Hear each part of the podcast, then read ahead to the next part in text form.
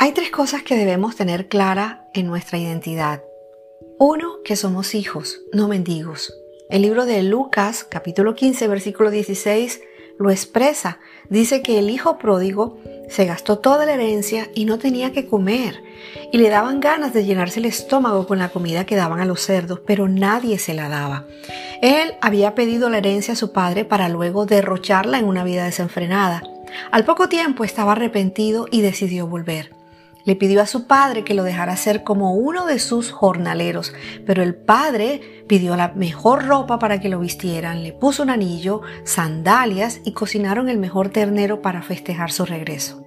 Muchas veces sentimos que por nuestros errores no merecemos la abundancia de Dios, su plenitud, su favor y sus grandes bendiciones. Creemos que no somos dignos de ser llamados hijos, pero Dios no piensa lo mismo. Él está dispuesto a perdonarnos de todo pecado. No importa si has fallado, tu arrepentimiento es aceptado. Somos sus hijos en toda situación y podemos pedir todo lo que necesitemos. Él tiene grandes cosas para nosotros y quiere darnos lo mejor ahora y siempre. ¿Por qué? Porque somos sus hijos.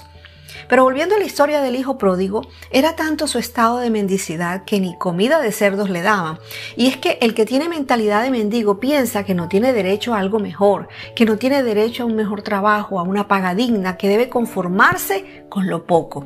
La mendicidad es un asunto de mentalidad. Uno ve pobres con mentalidad de ricos y ve ricos con mentalidad de mendigos. Tienen mucho, pero viven como si tuvieran muy poco.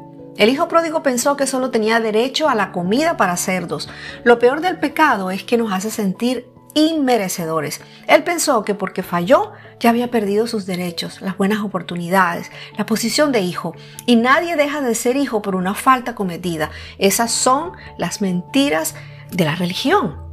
La posición de hijos no se adquiere por tener un buen comportamiento, sino por haber experimentado un momento de arrepentimiento. ¿Y cuál es la diferencia entre ser hijo y ser mendigo?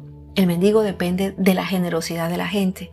El hijo depende de las promesas de Dios. El mendigo vive de las obras. El hijo vive de la provisión de Dios. El mendigo tiene una mentalidad de pobreza, pero el hijo tiene una mentalidad de reino.